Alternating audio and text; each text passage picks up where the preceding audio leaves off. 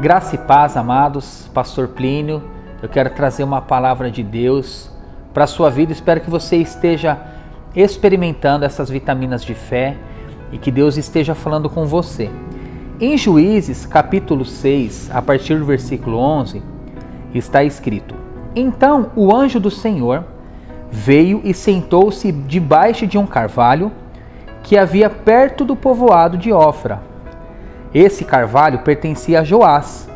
Seu filho Gideão estava malhando trigo no tanque de pisar uvas, escondido, para que os midianitas não o encontrassem. Então o anjo do Senhor apareceu a ele e disse: Você é corajoso e o Senhor está com você. Gideão respondeu: Se o Senhor Deus está com o nosso povo, por que, que está acontecendo tudo isso com a gente? Onde estão aquelas coisas maravilhosas que os nossos antepassados nos contaram que o Senhor costumava fazer quando nos trouxe do Egito? Ele nos abandonou e nos entregou aos midianitas. Então o Senhor Deus ordenou a Gideão: Vá com toda a sua força e livre o povo de Israel dos midianitas. Sou eu quem está mandando que você vá. Hoje a nossa vitamina, amados, é se fortaleça corajosamente no Senhor. Cá para nós. Em que momento que nós precisamos ser corajosos? É no momento de medo. E Gideão, nesse momento que a palavra do Senhor nos mostra, eles estavam praticamente escravizados pelos midianitas. E eles estavam muito inconformados por uma consequência de pecado? Sim. Mas Deus, ele levantou Gideão, e para quem não conhece a história, Gideão levantou 300 homens que ganharam de mais de 100 mil homens. E eu quero deixar algumas estratégias de Deus para a sua vida. Primeiro, para que você seja corajoso em Deus. Reconstrua seu altar em Deus. No versículo 25 desse mesmo capítulo, Deus manda Gideão derrubar o altar construído por seu pai Abaal. E nós somos o altar do Senhor. E às vezes o nosso altar é entregue a outros deuses, a outras necessidades que não são prioridades em nossa vida. E eu quero desafiar você para que você seja corajoso em Deus, para que você entregue a sua vida diante do Senhor. Amém? Que o seu altar, que a sua vida, que o seu coração esteja na mão do Senhor. E a segunda parte, avance no Senhor, você não está sozinho. Deus fala ali no finalzinho quando nós lemos: Sou eu quem está mandando que você vá. Meus amados, a gente está passando por algumas situações difíceis.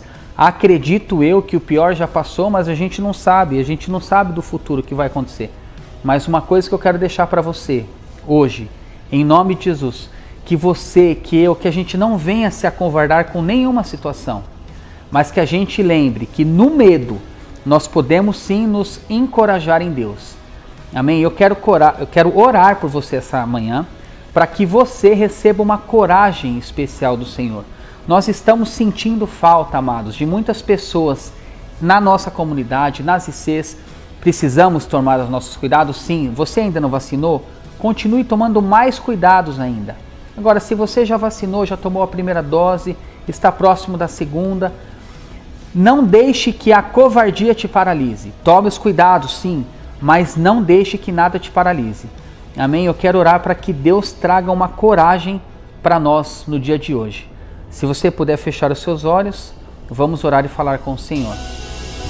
Senhor Deus e Pai, em nome de Jesus, nós queremos pedir perdão, Senhor, pela nossa covardia, por sermos às vezes negligentes, Senhor, medrosos mas ao mesmo tempo, Senhor, nós queremos nesse momento pedir para que o Senhor traga um ânimo para nossas vidas, Pai, coragem, Senhor.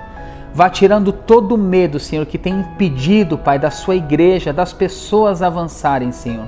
Em nome de Jesus, que as nossas noites de sono sejam bem dormidas, Pai. Em nome de Jesus, que nenhum medo venha tirar o nosso sono, que nenhum medo venha tirar a nossa paz, Pai. E quando ele assim aparecer, que nós possamos lembrar que nós temos um Deus que está conosco, da mesma forma que o Senhor esteve com Gideão. O Senhor está conosco, Pai.